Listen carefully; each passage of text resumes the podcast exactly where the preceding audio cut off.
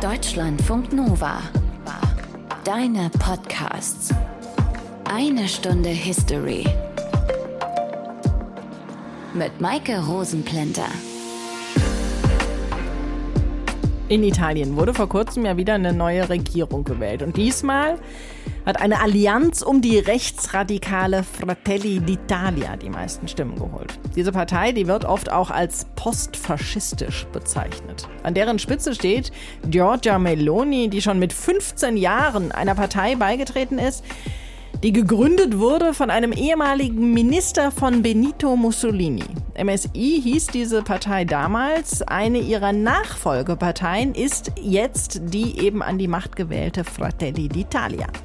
Und dieser Benito Mussolini, das war der erste faschistische Diktator Europas. Ende Oktober 1922, also so in etwa jetzt vor 100 Jahren begann sein Weg in die Diktatur. Von allen Seiten marschierten damals seine Anhänger angeblich Richtung Rom und brachten so den König dazu, den Duce, den Führer Mussolini, zum Ministerpräsidenten zu ernennen.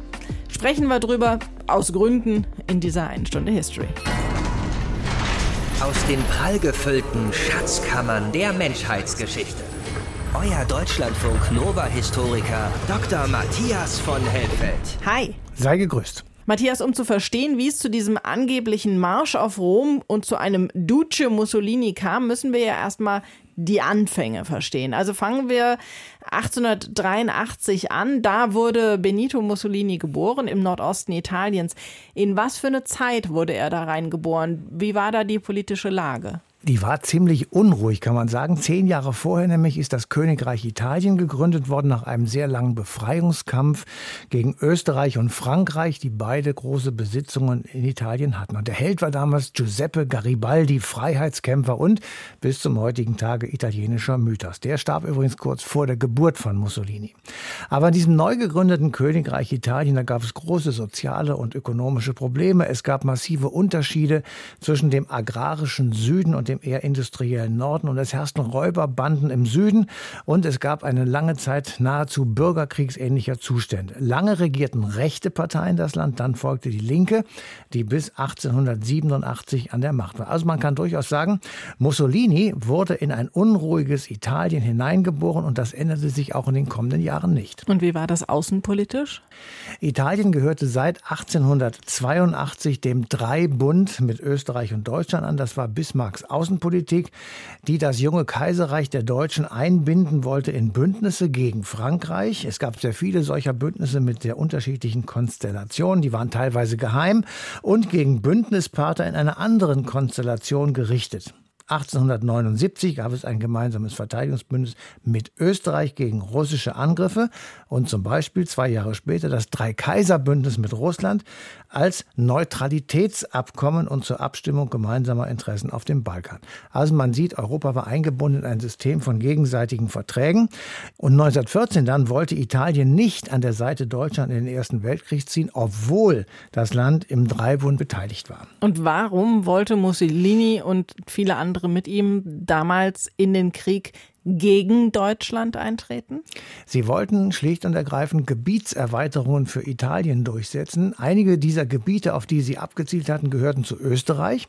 Und Österreich stand auf der Seite der Deutschen. Also ging alles nur gegen Österreich und damit auch gegen Deutschland. Um welche Gebiete handelte es sich da? Zum Beispiel Korsika. Es ging um Teile Tirols, um San Marino und um Monaco. Und eben Trient und Istrien, die unter österreichischer Herrschaft standen. Die alliierten Kriegsparteien, also die Gegner Deutschlands und Österreich, Frankreich, die versprachen Italien im Falle eines Kriegseintrittes auf ihrer Seite Südtirol bis zum Brenner, Dalmatien an der heutigen kroatischen Adriaküste und weitere Kolonien. Ergo, Italien trat am 23. Mai 1915 in den Krieg gegen Deutschland ein. Als der Krieg zu Ende war, gab es den Vertrag von Saint-Germain am 10. September 1919. Italien wurde erweitert, aber eben weniger als erhofft. Und der Traum von der Herrschaft über den Ostadria-Raum, der musste begraben werden, ebenso wie die Erweiterung des Kolonialbesitzes. Und das das waren die Themen, die für Mussolini eine besonders wichtige Rolle spielten. Auch deshalb, weil es dann in den Jahren nach dem Ersten Weltkrieg immer noch nicht ruhiger wurde in Italien. Schauen wir mal auf diese Zeit. Die Wirtschaft, die liegt am Boden. Die Inflation, die ist hoch. Die Lebenshaltungskosten, die sind aber noch höher. Das bekommen vor allem die Kleinbauern und die Arbeiter zu spüren und sie streiken, sie besetzen Ländereien und Fabriken. Bei Straßenschlachten mit der Polizei gibt's Tote. Revolution liegt in der Luft. Nova-Reporterin Esther Körfgen über das, was dann geschieht. Wie aus dem Nichts tauchen sie plötzlich überall im Land auf. Kleine Trupps schwarz gekleideter Männer, die Squadre d'Azione, sogenannte Aktionskommandos, oder auch Camice Nere genannt, die Schwarzhemden. Enttäuschte Frontsoldaten, abtrünnige Sozialisten, Anarchisten, ein wildes Gemisch mit unklarer politischer Richtung, aber umso größerem Drang zu exzessiver Gewalt. Mit ihren Eisenknüppeln prügeln sie gnadenlos auf Streikende und sozialistische Funktionäre ein. Oder Na, wie schmeckt dir das? zwingen sie, große Mengen Rizinusöl zu trinken, was in vielen Fällen tödlich endet. Die Ordnungskräfte schauen weg. Der Staat lässt die Squadristi gewähren, aus Angst vor größeren Unruhen, teils aber auch aus Zustimmung. Die Fabrik- und Großgrundbesitzer freuen sich, dass jemand für Ordnung sorgt und spenden reichlich Geld. Und der Gründer der Schwarzhemden, Benito Mussolini, rühmt sich öffentlich, Es gibt keine ernsthafte bolschewistische Gefahr mehr in Italien. Der Bolschewismus ist so gut wie ausgerottet. 1921 verwandelt Mussolini seine Bewegung in die legale Partei Partito Nazionale Fascista. Sie wird offiziell ins Parlament gewählt. Von jetzt an wendet Mussolini eine Doppelstrategie an. Gegenüber seinen Schwarzhemden gibt er den Radikalen, gegenüber dem politisch Verantwortlichen den glaubwürdigen Staatsmann. Als im Februar 22 die Regierung stürzt, fordert er, die Macht seinen Faschisten zu übergeben. Man hat uns gefragt, was wir wollen. Zeitgleich lässt er seine Squadristi Städte terrorisieren, die mehrheitlich sozialistisch gewählt haben. Die Gewerkschaften rufen zu einem Generalstreik gegen den Terror auf. Die Faschisten fallen darauf in noch mehr Städten ein. Bei mehrtägigen Straßenkämpfen sterben mindestens 3000 Menschen. Mussolini droht mit einem Marsch auf Rom, falls seine Forderung nicht erfüllt wird. Wir sind jetzt an einem Punkt angelangt, wo entweder der Pfeil seinen Bogen verlässt oder die zu straff gespannte Sehne den Bogen zerbricht. Legalität oder Illegalität. Entweder man überträgt uns die Regierungsgewalt oder wir werden sie uns holen, indem wir uns auf Rom stürzen. So verkündet er am 24. Oktober auf dem Parteitag der Faschisten in Neapel. Er will den König zu einer Entscheidung zwingen und plant einen inszenierten Marsch auf die Hauptstadt. Am Morgen des 27. Oktober besetzen seine Schwarzhemden kommunale Verwaltungsgebäude, Postämter und Bahnhöfe in ganz Italien. Das Ziel, die Kommunikation blockieren und demonstrieren, dass der liberale Staat nicht in der Lage ist, Druck auszuhalten. Mit Erfolg. Städte und Gemeinden lassen sich nahezu widerstandslos einnehmen. Tausende Anhänger Mussolinis lassen sich vor den Toren Roms nieder. Mussolini selbst zieht es vor, das Ganze von Mailand aus zu verfolgen. Von hier aus kann er sich, falls es schief geht, schnell in die Schweiz absetzen. Der liberale Regierungschef Luigi Facta will den Ausnahmezustand verhängen, um die Armee mobilisieren zu können. Dazu braucht er aber die Unterschrift des Staatsoberhauptes. Dessen Berater raten ab. König Vittorio Emanuele, ich kann Euer Majestät nur raten, unterschreiben Sie nicht. Vermeiden Sie das unnötige Blutvergießen. Die Faschisten sind weitaus stärker als unser Heer. Rom wird dem nicht standhalten. Und außerdem, bei den Faschisten bekomme ich bestimmt ein hohes Amt. Der König unterschreibt nicht, die Armee greift nicht ein. Die Regierung unter Luigi Facta tritt zurück. Sein Vorgänger soll übernehmen. Der aber lehnt ab und empfiehlt statt seiner Benito Mussolini. Der setzt sich gemütlich in den Nachtzug nach Rom und tritt am Morgen des 30. Oktober im frisch gebügelten schwarzen Hemd vor den König. Euer Majestät, ich komme vom Schlachtfeld. Das Schlachtfeld, das sind die vom Herbstregen aufgeweichten Felder, ein paar Dutzend Meilen vor der Hauptstadt. Der Marsch auf Rom, er ist regelrecht im Schlamm stecken geblieben. Die Schwarzhemden sind nass bis auf die Knochen, zermürbt, hungrig und frustriert, weil ihre Versorgung nicht funktioniert hat. Erst nachdem Mussolini vom König zum Regierungschef ernannt wird, dürfen sie in die Stadt einziehen. Am 31. Oktober kommen sie zu Fuß oder mit dem Zug nach Rom. Nicht gerade ein Triumphzug, eher die gut inszenierte Simulation eines Umsturzes. Sie endet mit einem echten Überfall der Squadristi auf das Arbeiterviertel Roms. Wieder kommen dabei etliche Menschen ums Leben. Und nachdem wir jetzt wissen, wie er an die Macht gekommen ist, sollten wir natürlich auch noch ein bisschen genauer über den Menschen sprechen. Benito Mussolini. Mit einem, der ihn sehr gut kennt. Hans Woller. Er hat eine Biografie geschrieben mit dem Titel Mussolini, der erste Faschist. Hallo. Hallo, ich begrüße Sie. Guten Tag. Was war Mussolini denn für ein Mensch? Ja, das ist eine ziemlich schwierige Frage, weil sich der Mensch ja im Laufe seines Lebens äh, vielfach verändert. Ich versuche zusammenzufassen, Mussolini war ein Mensch mit sehr vielen Facetten. Er war in meinen Augen der erste Popstar unter den Politikern und er hat mit seinen Familien und mit seinen unzähligen Frauengeschichten die Fantasie seiner Zeitgenossen so sehr gefesselt wie kein anderer Politiker. Sein ganzes Leben war eine einzige Inszenierung. Und dabei wird aber häufig das Wesentliche vergessen, was hinter dieser Fassade äh, steckt, nämlich äh, drei Dinge. Erstens, Mussolini war ein typisches Kind der europäischen Arbeiterbewegung. Das heißt, er war aufstiegsorientiert, sehr bildungsbeflissen, ein unersättlicher Leser und ziemlich gebildet. Er hatte Abitur und war auch als Lehrer für höhere Schulen zugelassen.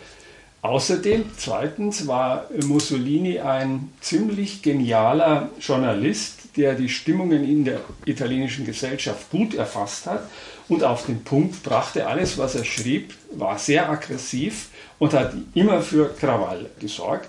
Und schließlich, Mussolini war ein Mann, der für die Politik gelebt hat, seit seiner Jugend, zuerst in der Sozialistischen Partei, dann im Ersten Weltkrieg als so eine Art nationalistischer Freelancer und schließlich am Ende, äh, bis zum Ende, ab 1919 äh, bis zu seinem Tod 1945 als Faschist. Also er war ständig sozusagen mit Politik befasst, sein Leben war Politik. War denn diese Politik, die er gemacht hat, genauso theatralisch, genauso Popstar-like wie er? Ja, in einer Hinsicht auf alle Fälle. Äh, Mussolini hat Politik inszeniert und er suchte auch, das war ein großer Unterschied zu anderen Politikern, die in Italien bis dahin die Bühne beherrscht hatte. Er suchte ständig die Nähe auch zum Volk. Alles, was er tat, das zielte auf Wirkung. Äh, und so entstand der Eindruck, er sei ein ja, prinzipienloser Opportunist, der seine Meinung ständig ändert. Aber nichts könnte eigentlich falscher sein als dieser Eindruck. Mussolini war nämlich auch ein Ideologe und eine Art Visionär mit ja fast schon gespenstisch ausgreifenden Zielen, die er mit zäher größter Beharrlichkeit verfolgt hat. Eines dieser Ziele war die Schaffung einer neuen Gesellschaft mit neuen Menschen, wobei er bei diesem Großprojekt nicht nur an Italien dachte, sondern an die ganze weiße Rasse, die in seinen Augen den Untergang geweiht war, wenn sie sich nicht ganz rasch eines Besseren besann und sich auf ihre, wie er das sagt, er nannte, auf ihre Reinheit achtete. Also er war ein großer Inszenierer von Politik und da haben sich sozusagen seine ideologischen Ansichten dahinter verborgen, die aber eigentlich den oder sicherlich den Kern von Mussolini ausmachen, nicht seine Auftritte, sondern diese Beharrlichkeit in der Verfolgung seiner großen Ziele, seiner wahnwitzig großen Ziele, die die Kräfte Italiens bei weitem überstiegen haben. Was wollte er denn politisch für Italien erreichen? Er wollte für Italien eines erreichen, das war sein größtes Ziel. Er wollte Italien zu einer europäischen Großmacht äh, machen.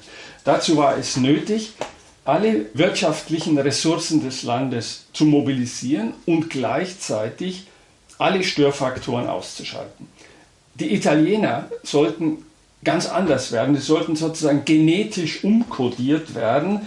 Sie sollten härter werden, entschlossener, unbarmherziger, soziale Außenseiter und äh, rassisch Unzuverlässige, so wie Mussolini sie definierte, sprich Homosexuelle, Roma, Slawen, Afrikaner und nicht zuletzt auch Juden, hatten natürlich in diesem Großprojekt einer Neukodierung einer Gesellschaft keinen Platz, aber die von Mussolini definierten wirklichen Italiener, die konnten sich von ihm einiges an sozialen Privilegien erwarten. Das Endziel war die Schaffung einer homogenen Volksgemeinschaft, die stark genug war, eine äh, europäische Großmacht aus Italien zu machen. Und die ersten Schritte dazu hat er äh, mit Erfolg, was seine Pläne angeht, auch getan. Mit Kriegen in Abyssinien, gegen Albanien, gegen Nord, äh, in, in Nordafrika. Das faschistische Regime, das wird oft übersehen, war von 1922 bis 1945 ein reines Kriegsregime von Anfang bis zum Ende. Jetzt ist es natürlich aus den Gründen, die Sie gerade angesprochen haben, ziemlich schwierig, von einem italienischen Volk zu sprechen, weil diese Menschen natürlich aus ganz verschiedenen Bereichen kamen und eben ja. teilweise auf verschiedenen Seiten standen. Aber wie stand das italienische Volk denn zu Mussolini? Mussolini äh, hat äh, Italien äh, über 20 Jahre lang regiert und zwar weitgehend uneingefochten. Die Machtergreifungsphase in Italien war ein ziemlich blutiger Prozess mit Tausenden von Toten, vor allen Dingen auf Seiten der Sozialisten und Kommunisten, aber auch der Katholiken. Danach, nach 1922, also nach dem Marsch auf Rom, war Mussolini unangefochten. Er hat die politische Opposition war ausgeschaltet, der Vatikan, katholische Kirche und das Königshaus haben sich dem Anspruch des Diktators gefügt, ohne größere erkennbare Vorbehalte. Und Millionen und Abermillionen Italiener schlossen sich der faschistischen Partei oder faschistischen Unterorganisationen an, die allermeisten freiwillig, nur die wenigsten unter Zwang. Also Mussolini konnte sich auf einen sehr, sehr breiten gesellschaftlichen Konsens stützen die Mehrheit der Italiener und Italienerinnen haben den Duce vergöttert. Kein Regierungschef Italiens hatte zuvor und wahrscheinlich auch danach einen so großen gesellschaftlichen Rückhalt. Die Frage ist, warum? Ja, und warum? Äh, zwei Gründe möchte ich da nennen. Das, äh, den ersten Grund habe ich schon angedeutet. Mussolini hat Italien tatsächlich in den 30er Jahren zu einer Großmacht gemacht. Er hat Kolonien äh, für Italien gewonnen und er hat der Stimme Italiens in der Welt Gehör verschafft. Die verspätete, so sehr auf Größe bedachte Nation Italien hat er aufgeholt und schickte sich sogar an, so etwas wie die Römer der Moderne zu werden, das behagte dem italienischen Volk, das ja so häufig an Minderwertigkeitskomplexen leidet. Und hinzu kam, dass Mussolini den Eindruck erweckte, dass er den italienischen Staat in einen modernen Wohlfahrtsstaat verwandeln konnte, in einen Staat, der den Bürgern nicht nur etwas nahm, Steuern und so weiter, sondern der ihnen auch etwas zurückgab. Das war viel, viel Propaganda und viel, viel heiße Luft. Es gab aber auch wirkliche Leistungen in sozialer Hinsicht, die ungleich höher ausfielen als die Leistungen früherer Regierungen, beispielsweise für Kinder, für Familien, für Frauen, für sozial Benachteiligte und so weiter.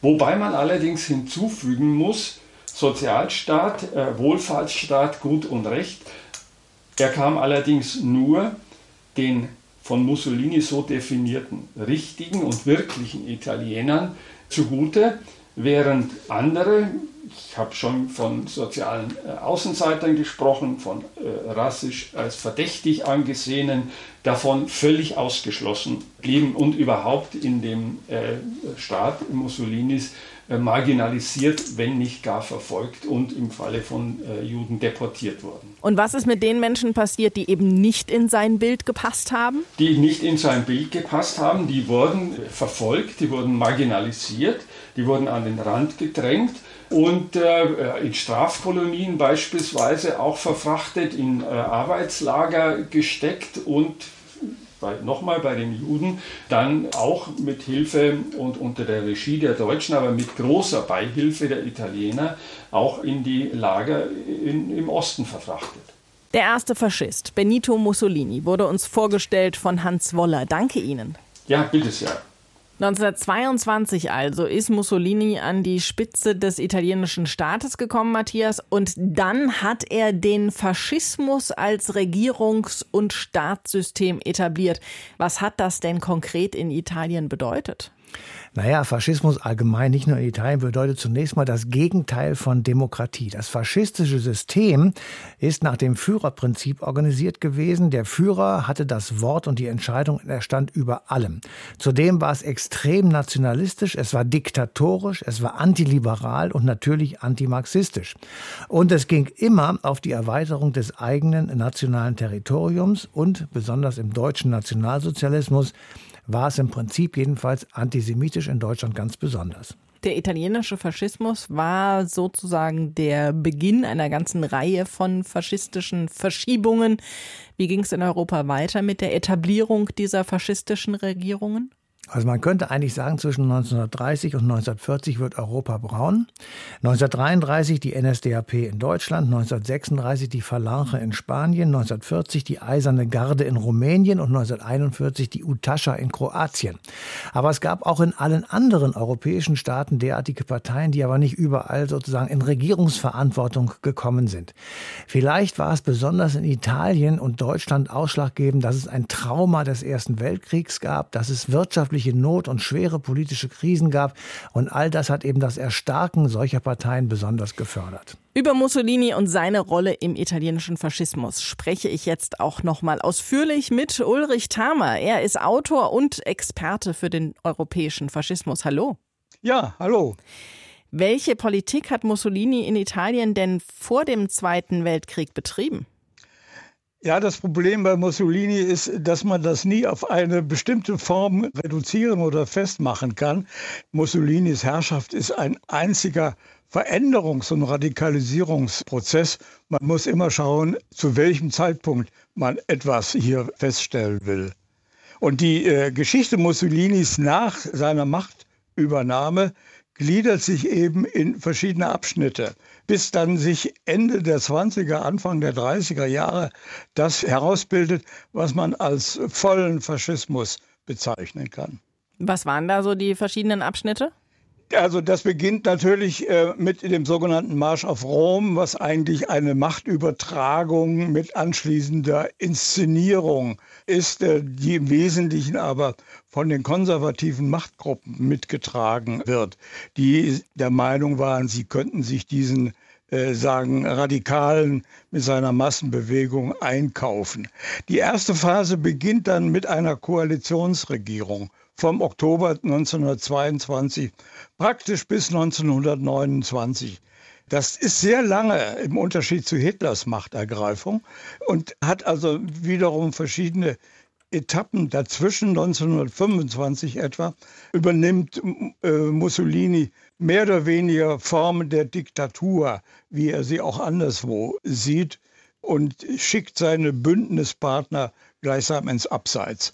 Die nächste Etappe beginnt dann 1929 mit der Faschisierung Italiens, wo also nun Mussolinis Parteiherrschaft und vor allen Dingen seine persönliche charismatische Herrschaft weiter ausgebaut wird und in alle, sagen, Nischen oder möglichst in alle Teile der italienischen Gesellschaft ausgedehnt wird.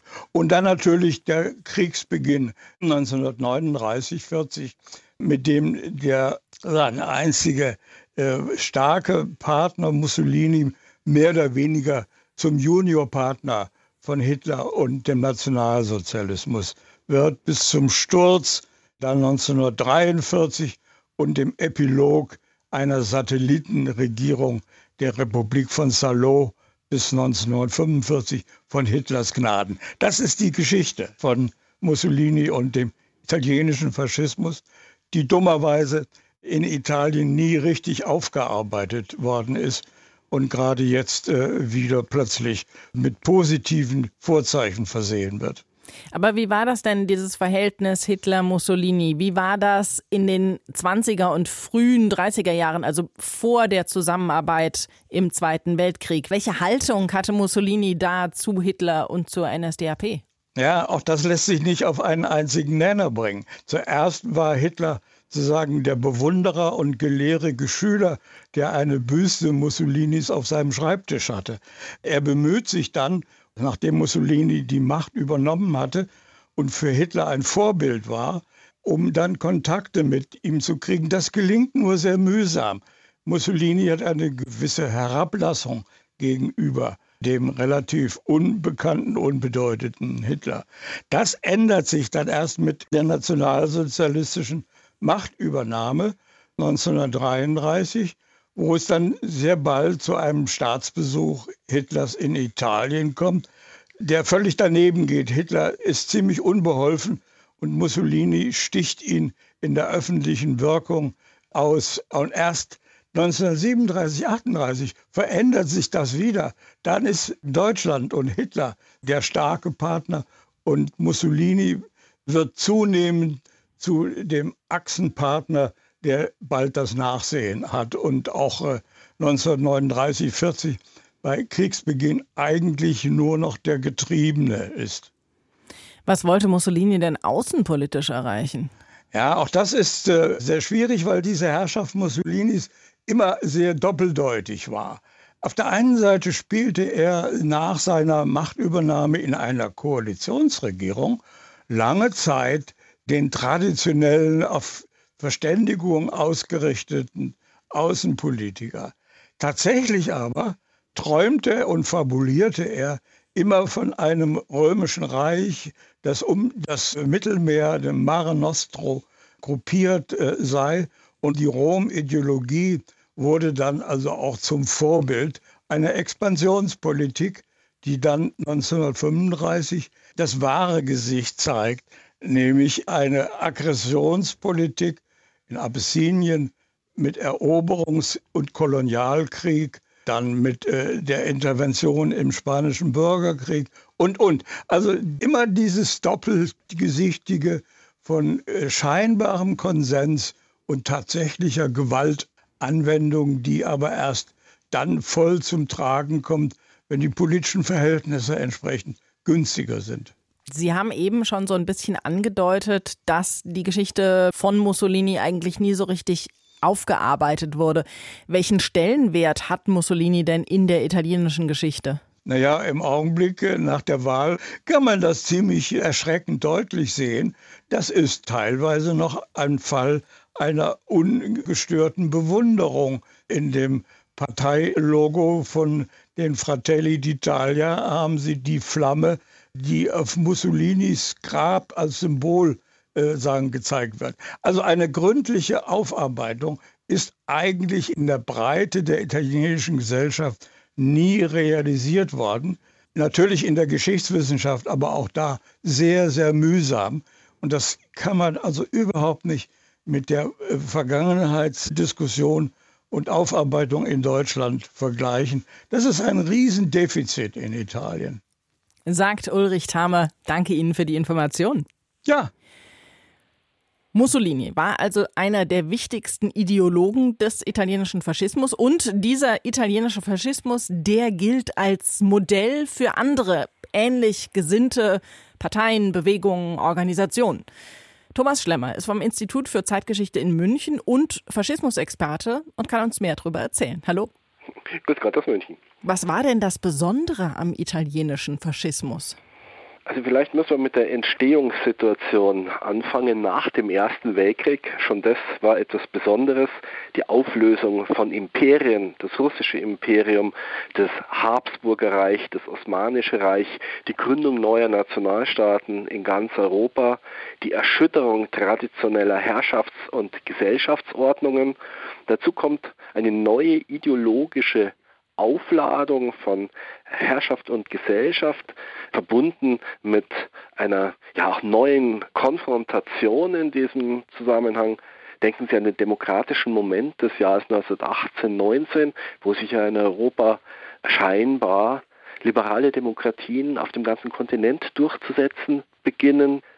Herausgefordert allerdings durch den universell revolutionären Anspruch des Kommunismus nach Lenins erfolgreicher russischer Revolution 1917. Und hier hat man es mit einer Frontstellung zu tun, in die der Faschismus dann hineinstößt und hineingeboren wird.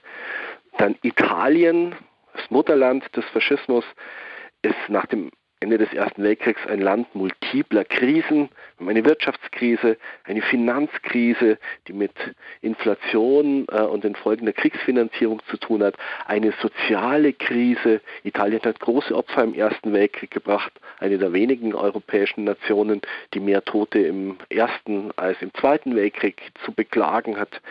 Der Erste Weltkrieg gilt immer noch als der große Krieg in Italien. Und wir haben eine politische Krise, eine liberal-konstitutionelle Monarchie trifft auf neue Massenparteien. Italien wird nach dem Ersten Weltkrieg das allgemeine Männerwahlrecht eingeführt, die aber keine Regierungsverantwortung übernehmen können oder wollen. Gewalt als Mittel der Politik ist am Ende des Ersten Weltkriegs in Italien ubiquitär.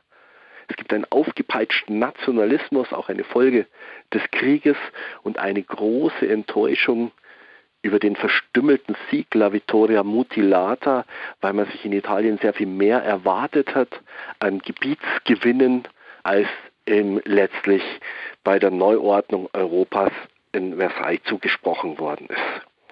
Wenn Sie mich nach den Strukturmerkmalen des italienischen Faschismus fragen, die ja so in Ihrer Frage inhärent sind, würde ich sagen, wir haben es hier mit einer diktatorischen Herrschaft zu tun. Das ist jetzt nicht neu, aber die beruht auf der Massenbasis einer gewaltbereiten Bewegung, und wird angeführt von einer charismatischen Führungsfigur, in dem Fall Benito Mussolini. Und wir haben es mit einer Führerherrschaft zu tun bei gleichzeitiger politischer Partizipation dieser Massenbasis durch die soziale Praxis in den verschiedensten Organisationen von ja, Partei- und paramilitärischen Milizen. Gab es denn noch andere wichtige Personen im italienischen Faschismus? Ja, also der entscheidende Mann ist natürlich Benito Mussolini, ja. ähm, der Duce del Fascismo, und zwar also anders als am deutschen Beispiel, wo sich Adolf Hitler ja auch erst durchsetzen muss auf deutschen Nationalsozialismus, äh, ist Benito Mussolini von Anfang an der unangefochtene Führer der Bewegung, hat aber natürlich eine ganze Reihe von entweder Gleichgesinnten oder ja ähm, partiellen Widersachern und Konkurrenten.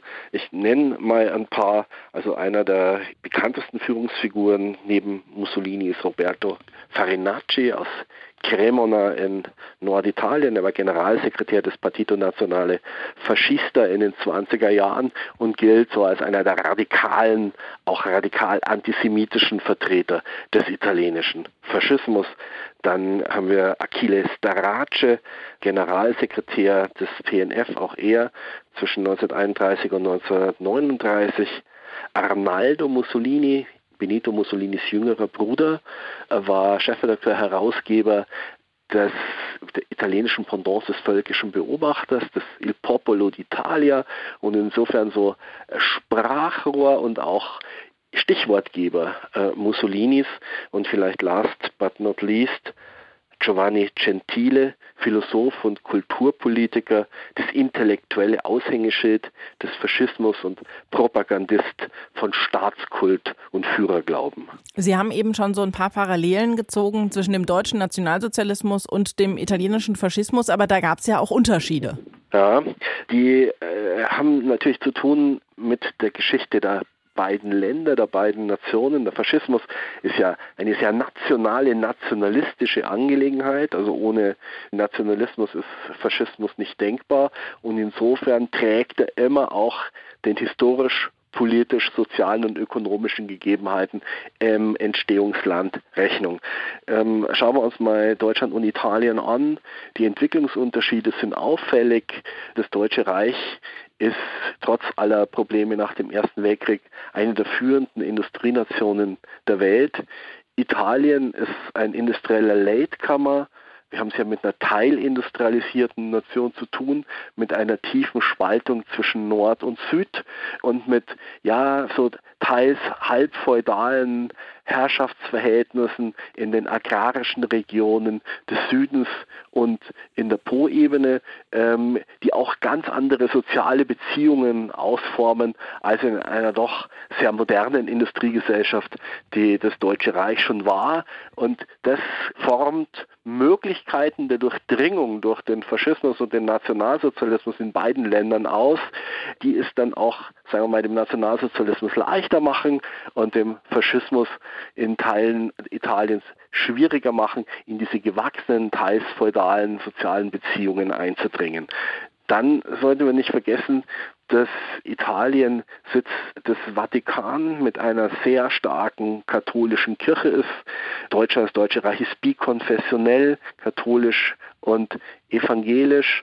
Und dieses katholische Widerlager in Italien ist etwas, mit dem der Faschismus Zeit seiner Existenz zu rechnen hat trotz partieller Überschneidungen, wenn es beispielsweise an die Bekämpfung des Sozialismus und des Kommunismus geht. Und dann sollte man auch nicht vergessen, dass in Italien die Monarchie erhalten bleibt. Selbst wenn der König im äh, Laufe von Mussolinis Herrschaft zunehmend an Macht und Einfluss verliert, ist er doch ein Referenzpunkt für konservative Eliten ähm, in Staat und Gesellschaft, vor allem im Militär, die ja auch auf den König vereidigt sind.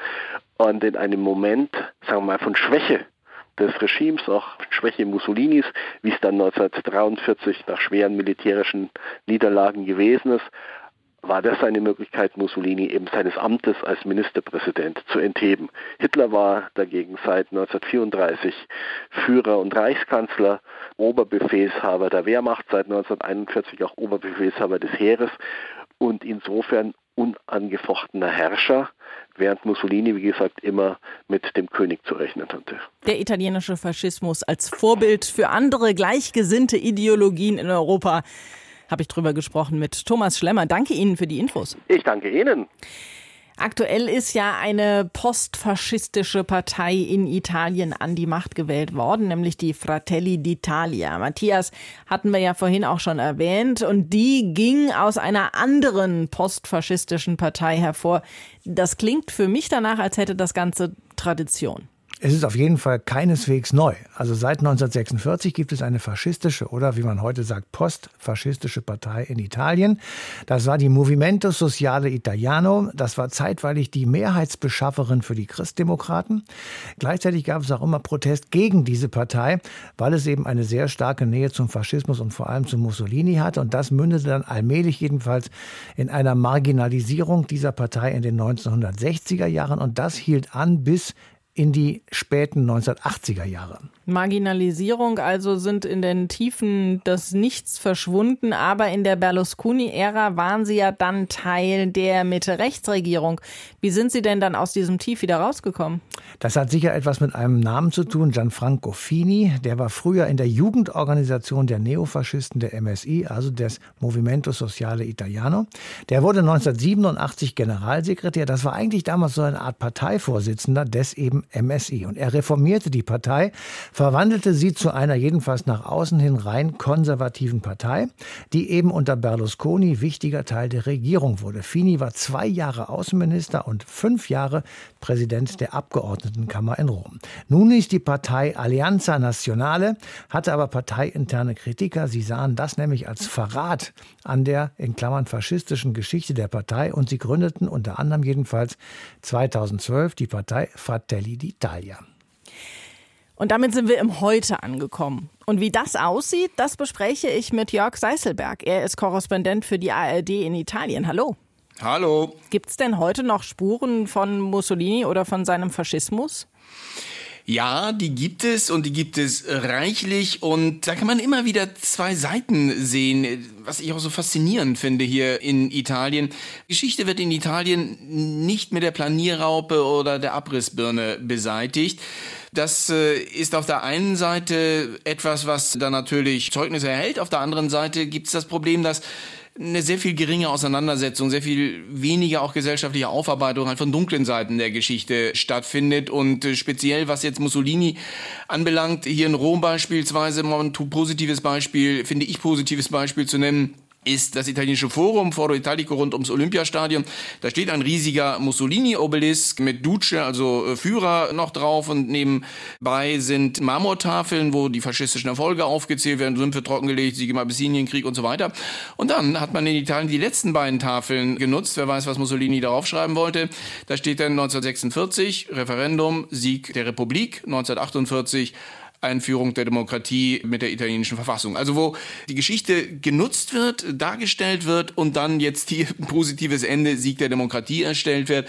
Es gibt dann ja auf der anderen Seite äh, Beispiele, wo man wirklich mit der Stirn runzelt, wenn man beispielsweise in Predapio ist, dem Wohnort von Mussolini wo auf dem Friedhof eine Krypta von ihm ist, das wirklich Wallfahrtsort ist für Rechtsextreme. Es gibt äh, die Villa von Mussolini, die äh, zu einem Anführungsstrichen Museum von Anhängern umgebaut wurde. Es gibt auch äh, in Predapio dort dann faschistische Souvenirs zu kaufen. Das ist alles ziemlich gruselig, aber wie gesagt, diese beiden Seiten, auf der einen Seite mangelnde Aufarbeitung, Auseinandersetzung, aber auch die Bereitschaft hier zu sagen, das ist halt Teil der Geschichte, das reißt man nicht ab. Aber diese mangelnde Aufarbeitung, die ist tatsächlich vorhanden? Ja, das äh, ist so. Das wird auch beklagt von Vertretern von beispielsweise Partisanenverbänden. Die sagen, wir haben einen großen Fehler gemacht. Direkt nach dem Zweiten Weltkrieg 1946, nachdem halt das Referendum für die Republik gesiegt hat, gab es damals einen kommunistischen Justizminister, der 1946 wirklich eine Generalamnestie erlassen hat für Menschen, Personen, äh, Männer und Frauen, die aktiv waren in der faschistischen Partei, in das Regime verwickelt waren. Und das hat dazu geführt, dass in großen Teilen der Polizei, der Justiz, in der öffentlichen Verwaltung wirklich eins zu eins diejenigen, die dort im Faschismus in Machtpositionen waren, dann auch in der Republik aktiv geworden sind. Das ist ein Element, was dazu beigetragen hat, dass es wirklich eine ungeheuer geringe äh, Bereitschaft gegeben hat, hier diese Vergangenheit aufzuarbeiten. Wie ist das mit dieser Partei Fratelli d'Italia, die ja jetzt an die Macht gekommen ist? Ist die faschistisch?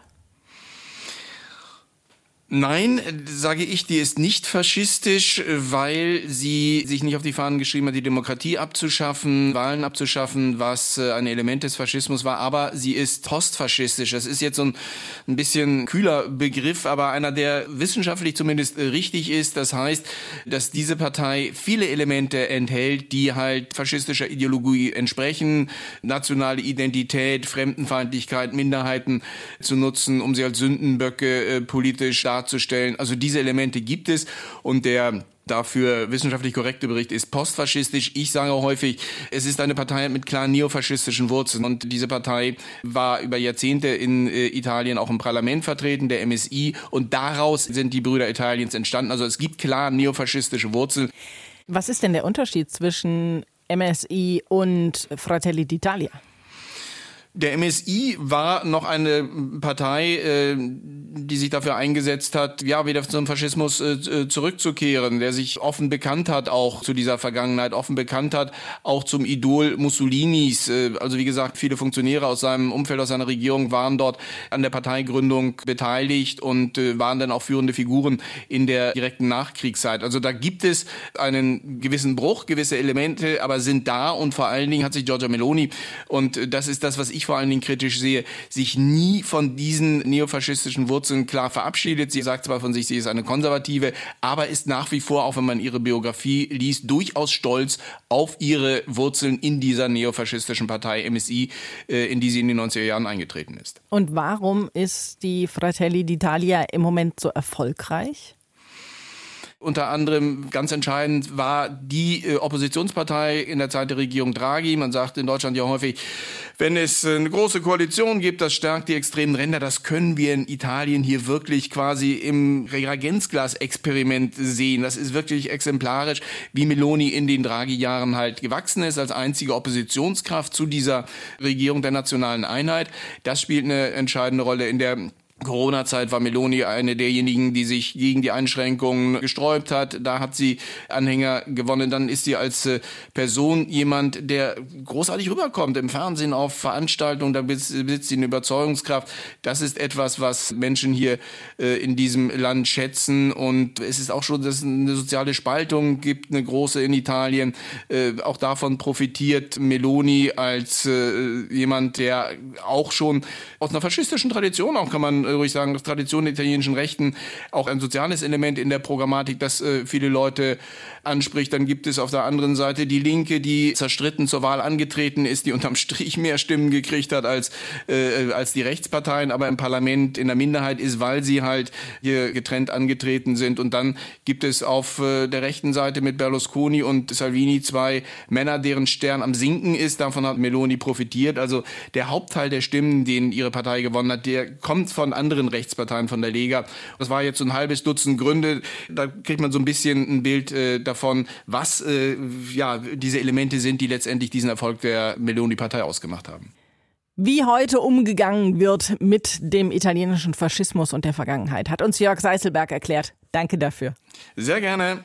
Du hast eben so diese Welle der Übernahme von braunen Regierungen in den 1930er Jahren beschrieben, Matthias. Und irgendwie ist es ja auch im Moment so, dass es relativ viele starke rechte oder sogar rechtsextreme Parteien und Gruppierungen in vielen europäischen Ländern gibt. Frankreich zum Beispiel, Italien haben wir jetzt ausführlich besprochen, aber ja auch in Deutschland. Gibt es da in den letzten Jahren wieder so einen Trend, der vergleichbar ist mit den 1930er Jahren? Naja, ich will mal sagen, hoffentlich nicht. Aber klar ist natürlich auch, wir befinden uns in einer Zeit mit großen Krisen. Das Klima ist eine Krise, Russland und seine Nachbarn, der Krieg in der Ukraine. Dann gibt es Flüchtende aus Afrika und anderen Regionen. Es gibt Kriege und Bürgerkriege im Nahen und Mittleren Osten. Die Menschen sind tatsächlich über all das extrem verunsichert. Sie finden kaum eine Antwort und keine Erklärung. Da kommen einfache und scheinbar richtige Parolen besser an als eben komplizierte Erklärungen der politischen Lage auf dieser Welt. Und das machen sich Rechte und populistische Bewegungen zunutze. Sie schieben die Probleme auf Sündenböcke ab, also auf die Regierung, auf die Ausländer oder ganz allgemein auf die da oben, also das, was man früher das Establishment nannte.